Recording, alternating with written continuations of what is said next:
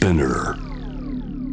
J-Wave ジャムザワールドアップクロスのコーナー。水曜日は私、安田夏樹が気になっている話題を取り上げていきます。さあ、今の中国の人口およそ14億人。そのうち7000万人の人たちが性的マイノリティと推計されています。差別や偏見などから中国のセクシャルマイノリティの方たちのほとんどが本来の自分の姿を隠して生きているそうなんですが、何がそうした性的マイノリティの方々、あるいはその家族や親御さんたちを追い詰めているのか。まもなく公開となるドキュメンタリー映画カミングアウト中国 LGBT の叫びの監督、ボーバンマンさんと一緒に考えていきたいと思います。え、ボーさんこんばんは。こんばんは。よろしくお願いいたします。お願いします。はい、早速なんですけれども、まず私からこの映画について少しご紹介していきたいと思うんですけれども、えーこのカミングアウト、中国 LGBT の叫びなんですが、ありのままの姿を受け入れてもらいたいということで、まあ、勇気を振り絞って親にカミングアウトするその二人の若者と、そして我が子からの告白に悩んで葛藤する親御さんの姿、そんな親子を支える人たちの姿を描いた作品ということで、2019年の東京ドキュメンタリー映画祭短編部門でグランプリを受賞ということで、あの私も拝見した時に特にその身近な親という存在が、あの同性愛なら頑張ったらやめられるんじゃないか。というふうにこう、やめたいと思えばやめられるっていう考えからなかなか抜け出せない。それが非常にこう見ていて、胸がキリキリとした点だなというふうに思ったんですよね。で、あの、坊さんがこうした映画を撮影しようというふうに思ったはいきっかけというのは最初何だったんでしょうか？えーそうですね。私は、えっと、日本に来てもう10年ぐらいになるんですが、はい。えー初めてですね、あの、会社の後輩がいまして、ええ。えーまあ、ある日、二人で、あの、後輩が女の子だったんですが、その、まあ、二人の、まあ、あの、いわゆる女子トークをしていて、うん。あの、で、彼氏いるの？って聞いてみたんですが、ええ。あの、まあ、そこで返ってきた答えが、まあ、あの、私、彼氏いないんですけど、彼女だったらいますっていう答えが返ってきまして、ええあの、まあ、素直に、まあ、当時まだ自分も LGBT のことについてあんまり知らなかったですし、うん。あの、まあ、驚きまして、あの、多分自分もその当時、当時の驚きを隠せなかったんですね。うん。はい。あの、あと、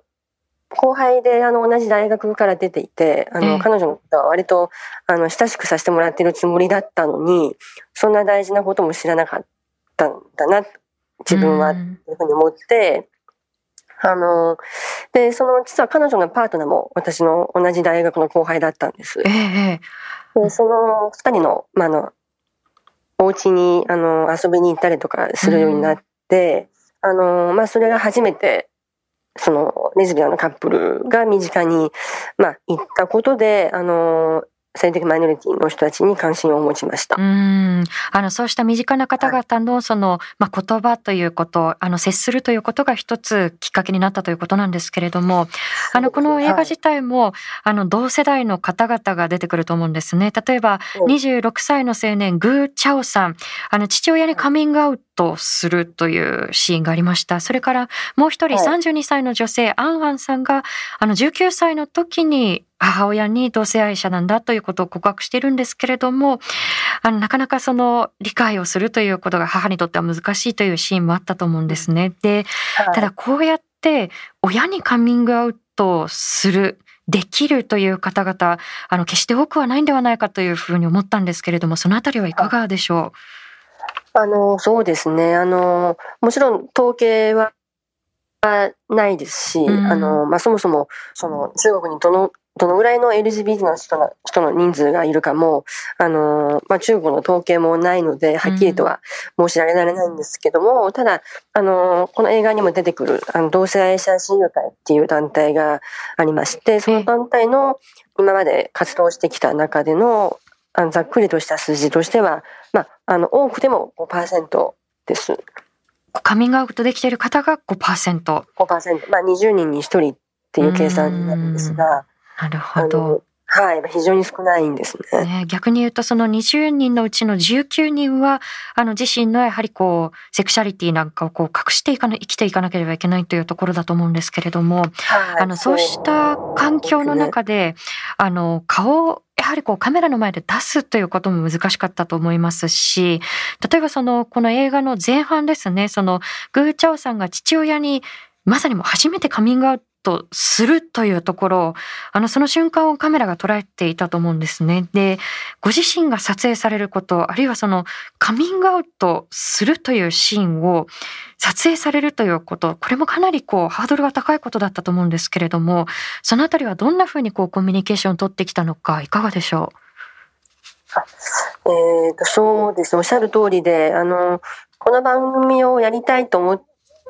てから、実際にその主人公の2人に出会える出会うまでは3ヶ月間ぐらいあったかなと思うんですね。あのまあ、まずその当然ですけど誰もこんな瞬間を撮らせたくないっていうのは、まあ、普通は誰もがそう思うんですが、で最初にあのグーチャオさんからあの僕はあの、まあ、むしろ撮ってほしいですっていうふうに言われまして、であの彼は、まあ、あの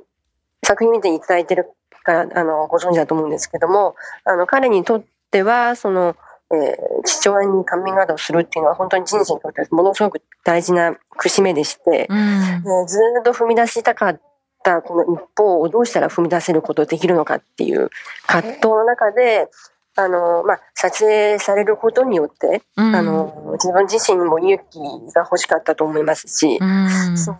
はい、あの、カメラがいることで彼はその勇気出して一歩を踏み出すことができたっていうのは大きいかなと思います。なるほど。そこにやはりこう、はい、カメラの存在があったことによって、むしろその、まあ、背中を押された部分がグーチャオさんにとってはあったというところなんですね。その、そうですね。はい、うん例えばそのカミングアウトしたグーチャオさんも、それからもう一人の主人公であるアンアンさんもそうなんですけれども、その親御さんから帰ってってきた言葉、非常にこう、ぐさぐさと刺さるような言葉だったと思うんですね。例えば、中国に同性愛の居場所はないよとか、なんでこんなことになったのっていう言葉、あの、やはりこう、こういう言葉を思い返していくと、親御さん、特に身近な方々から理解を得るということが、まだまだ難しいのかな。それはやはりこう、家族のつながりだったり、こう、親戚のあり方だったり、カルチャーの面もあると思うんですけれども、そのあたりは撮影されていていかがでしたか？えっ、と、そうですね。あの、まず中国の場合は、あの、非常に広い、まあ、国ですので、あの、場所によっては全然、あの、理解され具合は違ってくるかなと思っていて、うん、まあ、例えば上海、北京、あの、深セン、広州あたりだと、あの、割と若者の世界では、あの、まあ、そういう人はいるよねってことが、割とみんな知っていて、うん、あの、で、友達だったら別に、あの、いいですよっていう感じにはなるんですが、うん、ただ、あの、撮影主人公の、えー、二人とも、まあ、東海生まれではなくて、あの、比較的、まあ、田舎とまで行かないんですけども、うん、あんまり、あの、オープンな環境ではなくて、うん、えー、そこで、あの、まあ、まず、その、親御さんにとっては、あの、身近に LGBT の人は、まずいなかったと思ってると思いますし、うん、まあ、あの、それは、その、実際はいたかもしれないんですけども、あの、ただ、親御さんは彼らの存在は知らなくて、うん、触れる機会がなかったというところですかね。自分の子供からあの直接言われるっていうのは非常にショッキングなことでして、うんあのもう本当パニクっていたと思います、最初は。うそうですね。その、はい、まあ、例えばそのアンアンさんのご家族、あの、親御さんも、お母様ですね。あの、はい、親戚にどう説明したらいいのかとか、あの、やはりこう、対面を非常にこう気にするというところも、ある種保守的なコミュニティのこう、現れなのかなというふうに思うんですけれど、そのあたりいかがでしょう？うん、そうですね。あの、アーのお母さんは特にあの、メンツっていう言葉を、あの、ずっと口にしていまして、あの、まあ、お母さんもまた、まあ、ちょっと、ちょ、ちょっと田舎の方に、あの、実は雀荘を経営してまして、あの、本当に彼女まあ、その小さな田舎の中で多分、顔も割と広く知られてる存在でして、あの、まあ、娘はずっと自分の自慢の娘だったわけですね。で、そんな自慢のしてきた娘さんがなんと、あの、レズビアンだったっていうことは、あの、まあ、自分にとってはそれはもうどう周りに説明したらいいかわからなくて、その、まあ、自分の居場所が奪われてしまうような、あの、ショッキングなことだったかなと思いますね。うんあの、こうしたその、個々のそのご家族だったりコミュニティのあり方ということに加えて、その国としてどういうふうな政策を取ってきたのかということも非常に密接に関わってくると思うんですね。で、はい、あの、リスナーさんからメッセージもいただいています。ラジオネームミラー13さんからいただきました。ありがとうございます。え中国でこれま、これほどセクシャルマイノリティが多いことに驚きました。共産党の力が絶大なのでカミングアウトすることが叶わないと思いますが、政治的な背景は関係があるのでしょうか？ということで、あの、例えばこの中国の国内で、その同性という、同性愛の方々のことをどんなふうに捉えてきた歴史があるのか、そのあたりを振り返っていかがでしょう？えっ、と、そうですね。実は私もあの、今まであんまりその、えー、中国にいた頃は、全くやっぱり周りにそのそういった存在の人がいなくて、あの、中国にもこんなにもいるんだってこと全くわからなかったんですね。で、これ番組をやることで、あの、なんで、特にあの、親世代の人がこんなにも同性愛を許せないのかと思った時に、あのやはり歴史には、あの、つながっていましてですね、はい、あの、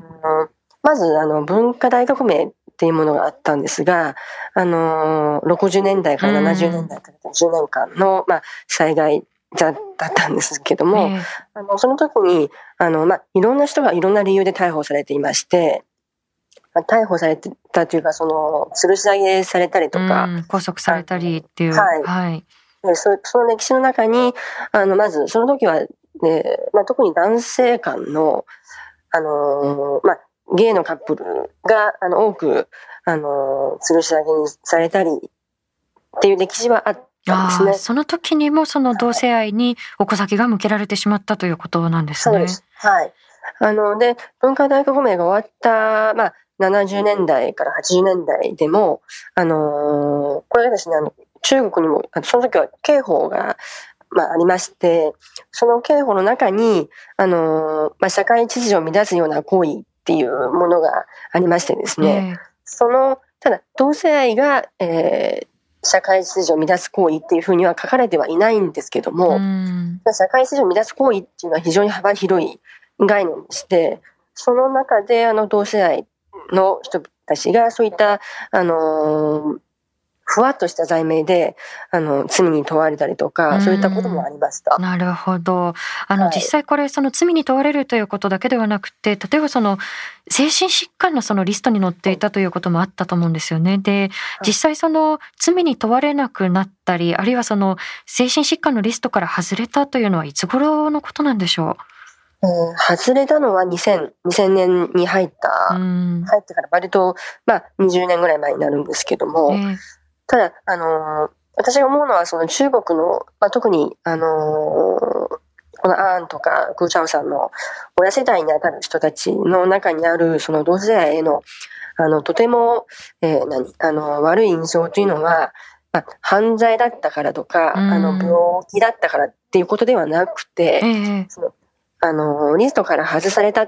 といったところで、じゃあ、彼らはじゃあいいですよっていうことになるかって言ったら決してそうではないとは思うんですね。なるほど。はい、まあ社会的な偏見というのは非常にこう根強く残っているということだと思うんですけれども、あの例えばそういった周囲の目が残っている限り、あの非常にこう生きづらさをこう抱えて、あるいはその自分の根幹を否定されながらこう生きなければならない方たくさんいらっしゃると思うんですね。で、最近でもその自分がその差別を受けたりですとか、自分がカミングアウトできないことをその苦にして、あの自ら命を絶ってしまう若者が相次いだということも報じられてきたと思うんですけれども、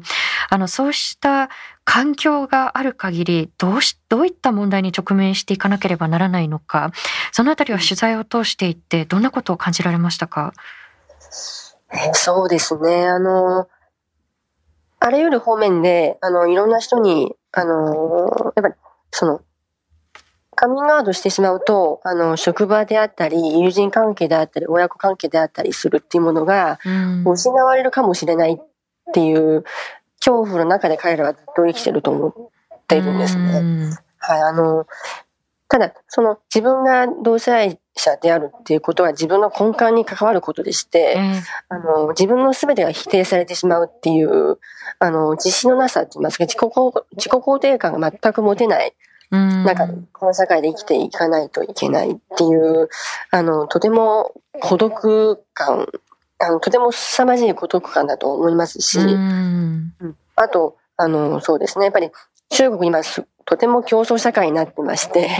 あの、周りの人がどんどん例えば結婚したり子供生まれたりとか、そうしていく中で自分だけが、あの、素直にそうにはなれないっていうストレスと言いますかね、あの、取り残されてしまう、あの、恐怖っていうものも同時に存在してると思いますし。なるほど。はい。あの、この結婚で言うと、今のその競争社会ということにつながってくるのかもしれないですけれども、これちょっと映画の内容に触れてしまうことにはなりますが、アンアンさんのお母様が、とにかくこう、体裁のためということだと思うんですけれども、一度形だけでいいから男性と結婚してっていうことを、アンアンさんにこう、強くこう、求めるというところがあったと思うんですよね。こうした自分を偽って生きることを強いられるという、そうした問題もおそらく出てきますよね。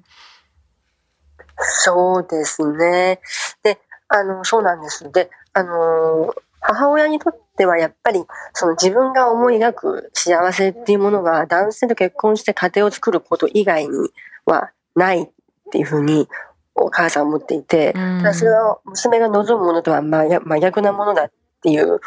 ことなんですね。なるほど。はい、あの、こうしたその親御さんの、例えば抱いてきたこう固定概念だったりですとか、あるいは求めるものと、その狭間で非常にこう葛藤しながらというところがこの映画描かれていると思うんですけれども、さあ、この映画の中で印象に残ったことのこれ一つなんですけれども、前半でも少し触れていただきましたが、同性愛者親友会、親友というのはあの、ベストフレンドの親友ですね。で、同性愛者親友会。またこれちょっと中国語だとまた意味が変わってくるのかもしれないんですけれども、その活動とそのどういったそもそも集まりなのかということを教えていただけますでしょうか？はい。あの、今の、えっ、ー、と、親友会っていうあの、親友、その、親戚と友達っていう意味になるんですが、えー、同性愛の、同性愛者の友達や親族が集まる会っていう意味なんです、ね、そういう意味なんですね。まあ、もちろんその中にもあの、トランスジェンダーの方とかもあのいらっしゃいますし、あのみんながみんな同性愛っていうわけではないですね。はい。で、これがあの、私も取材を通じて初めて知ったんですが、この会の存在が。ええっ、と、2008年に、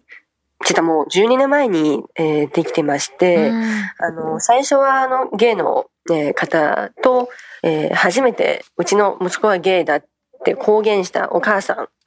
二人が、えー、まずこの会を作ったんですね。この二人は親子ではないんですが、そういったあの背景を持った二人が作り出した会であって、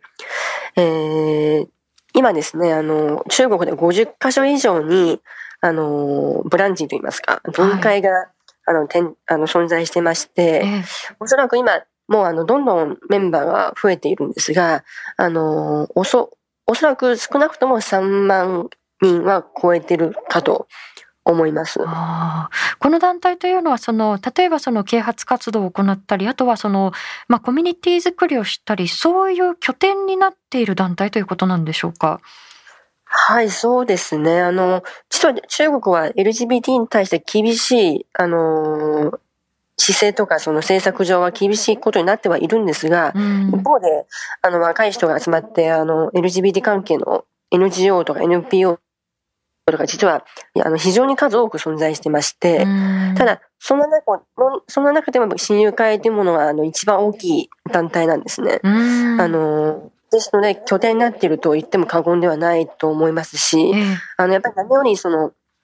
親たち、あの同じ境遇を持った親同士のコミュニケーションできるっていうことは、あの、親にとってはとてもとても大事な、もう居場所に近い存在かなとは思います。うん、確かにこの映画の中でもその親友会のメンバーの女性がアンアンさんのお母様に対して自分もこういうところで苦しいんだけれど自分はこういうふうに考えてるよっていうふうにこう自分の体験を伝えながらこう、まあ、アプローチをしていくということが非常にこう印象に残っているんですよね。で今その若い方のこう考え方についても少し触れていただいたので、リスナーさんからこういったメッセージも来ています。ラジオネームホットチョコレートさんからいただきました。ありがとうございます。アメリカのミレニアム世代のように、中国でも若者の LGBT に対する理解は他の世代と比べて高いのでしょうかというご質問。このあたりはいかがでしょう？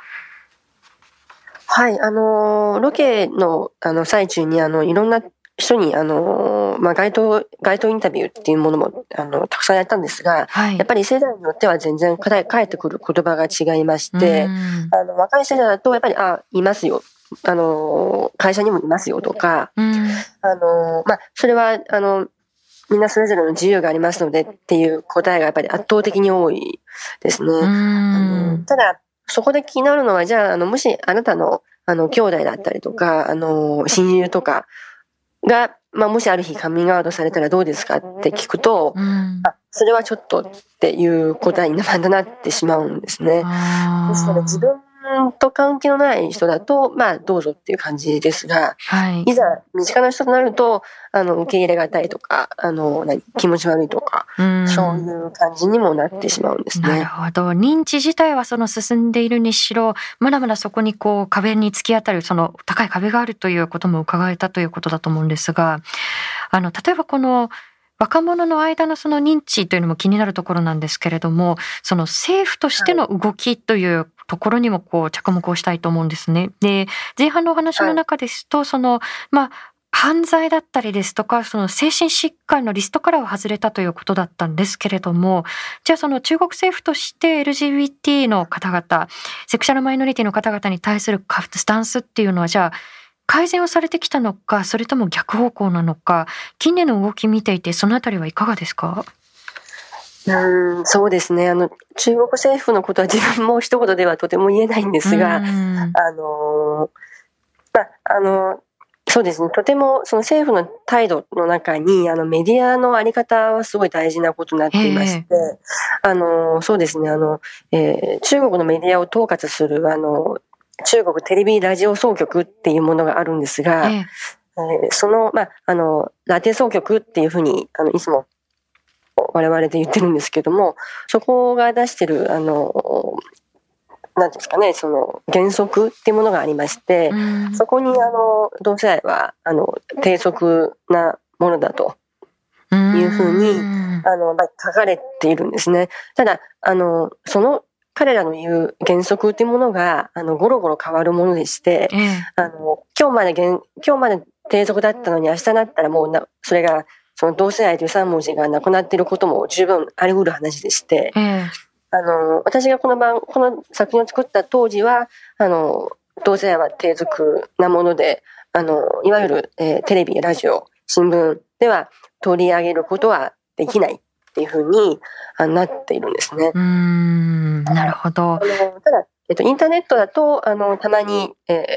同性愛を取り上げるドラマとかは、たまに見ることはできるんですけど、ただ、ある日、あの、もう一回見ようと思ったらもう取り下げられてるみたいなケースも、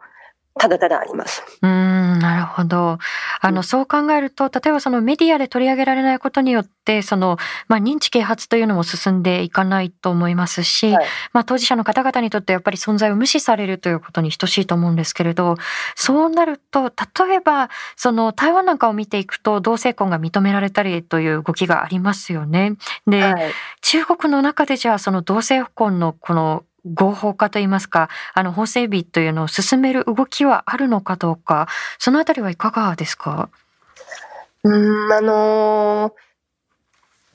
中国はあの法律を作るあの全国人民代表大会っていうものがあるんですが、えー、あのそこにあの一人あのとても LGBT に関心の持つあの方がいらしてたんですね。そのあの方の、えー、発言だったりとか、まず同性愛の理解をあの高めていくあの必要がありますねっていう動きは一時期ありましたけども、ただあの同性婚まではとても遠いかと私は思います。なるほど。やはりこう、まあ、法整備に向けて引き続き、まあ、親友会のようなこう活動が続けられるのだと思うんですけれども、あの、こうした、例えば当事者の方々、あるいはこういった、まあ、同性愛者親友会のようなその活動に触れて、坊さん自身が何かこう考え方だったり捉え方が変わった面というのはあったか、そのあたりはご自身のこう取材を振り返ってみていかがでしたか？えー、そうですね。私は、あの、あの、さっき、あの、おしゃ、安田さんもおっしゃってたんですが、あの、年、年齢的にあの、主人公の若い世代と近いので、うん、あの、まあ、どうしても最初の頃は、あの、なんで、えー、子供の幸せを望んでくれないんだろうっていうふうに、あの、親がダメだというふうに思ってたんですね。最初の頃は。あの、完全に、あの、若者世代の方に、あの、偏ってしまってまして、ただやっぱり、だんだんその取材を進めていく中で、あの、親は子供のことを思ってるからがゆえに、あの、厳しい言葉を発してしまったりとか、その親のまた苦しみに、あの、私が直面してしまう、いまして、あの、途中から、あの、子供の方がむしろ自己中じゃないかって思ってしまったこともありまして。自分のその思い入れが強いがゆえにっていうことですよね。そう、そうです。あの、その、もうちょっと親のこと考えてあげてくださいよなんてことも言ってたりしましたし、あのただ、あのそれ、カミングアウトって自己中じゃないんですかっていうことを皆さん、その主人公の子たちに聞くと、あの、で、彼らから帰ってきた言葉はとてもあの、私は、あ、あの、何ですかね、目から鱗と言いますかね、あの、なるほどと思ったのは、彼らはその、もし本当に僕たち自己中だったら、それこそ台湾に逃げたり、アメリカに逃げたりすることもできますよね、と。うん、僕たちは自己中になりきれないからこそ、あの、親っていう存在を捨てられなくて、うん、あの、一緒に人生を歩みて、歩んでいきたいからこそ、あの、カミングアウトっていう道を選んでるんですねっていうふうに、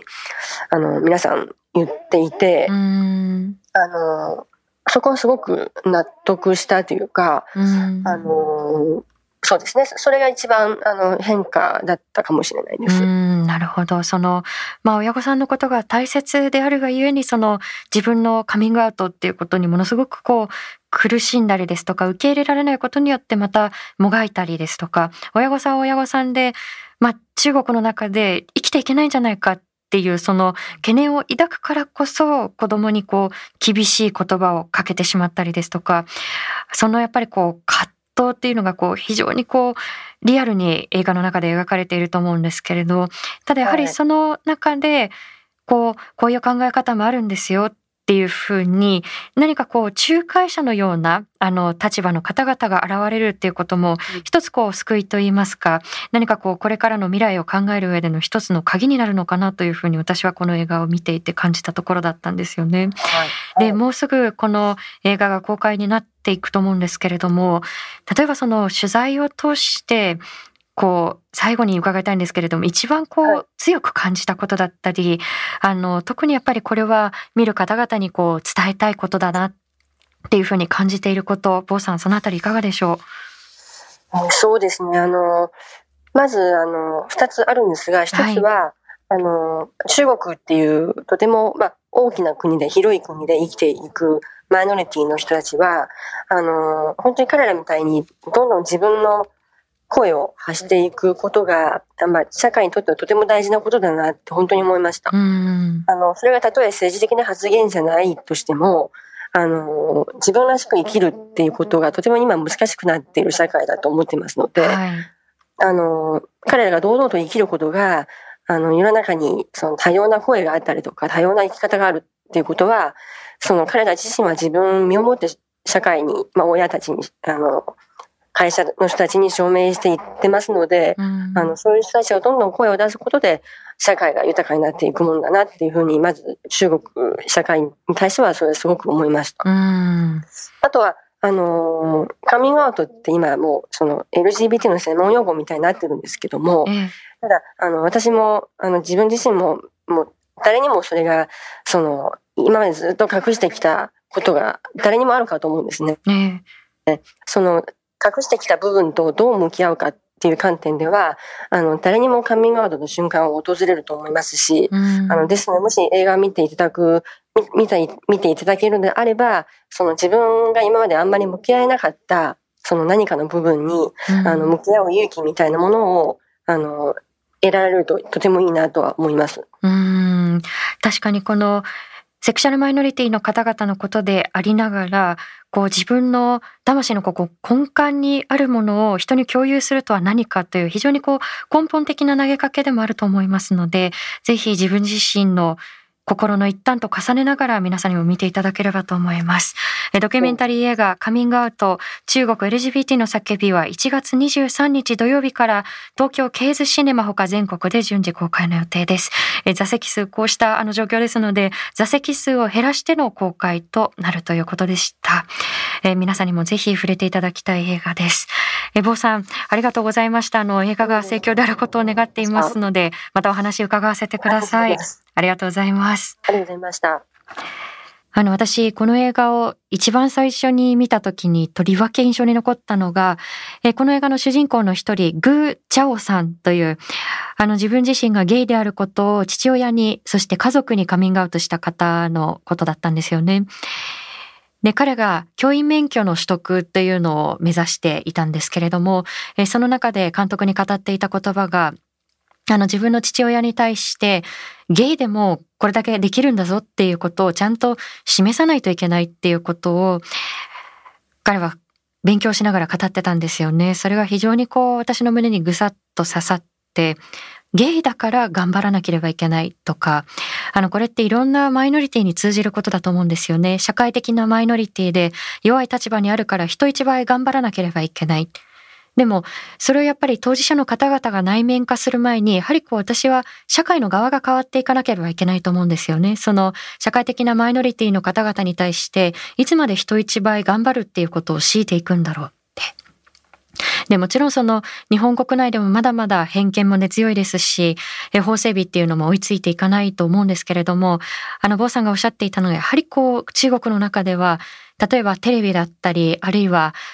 まあライブストリーミングだったりですとか、そういうところで話題にすることさえ許されないっていうお話だったと思うんですよね。で、話題にすることさえ許されないっていうことは、存在をやはりなかったことにされてしまうということだったと思うので、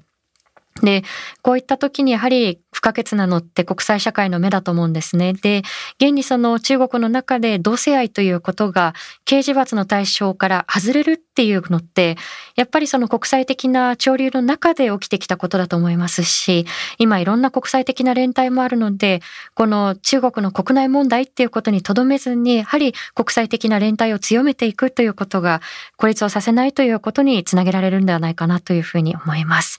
以上、安田なつきがお送りしました。